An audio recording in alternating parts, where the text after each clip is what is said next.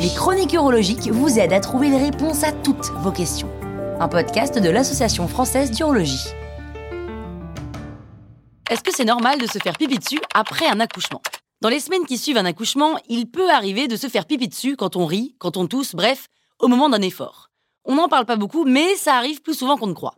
Généralement, ce genre de fuite arrive à cause d'un affaissement du périnée. Le périnée, c'est cet ensemble de muscles qui soutient la partie inférieure des voies urinaires, en particulier l'urètre. Et au cours de la vie, il peut s'affaisser pour plusieurs raisons.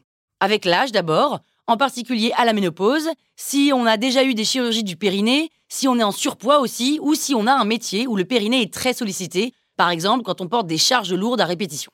Et l'un des événements qui peut fragiliser le périnée, en plus de tous ces facteurs de risque, c'est l'accouchement.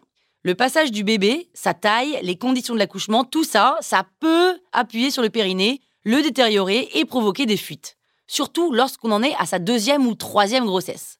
Alors qu'est-ce qu'on peut faire quand ça arrive?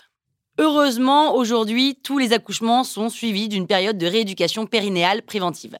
Ça n'a pas toujours été le cas. Vous pouvez peut-être demander à votre grand-mère si elle veut bien vous en parler. Aujourd'hui, qu'on ait des fuites après un accouchement ou qu'on n'en ait pas, on fait de toute façon de la rééducation.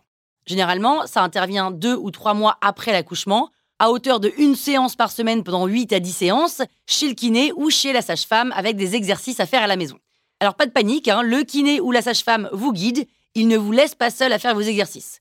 Il vous montre comment les réaliser et il vérifie que vous avez la bonne technique. Finalement, c'est un programme assez léger pour redonner du tonus à son périnée.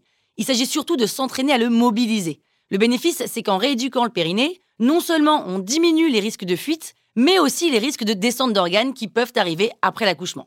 Attention, tous les accouchements n'entraînent pas de fuite urinaire à l'effort, mais quand ça arrive, même quelques gouttes, la rééducation suffit généralement à les traiter.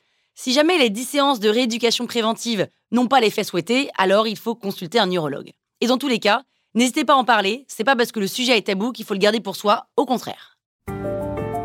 Voilà pourquoi ça vaut le coup de consulter un urologue régulièrement.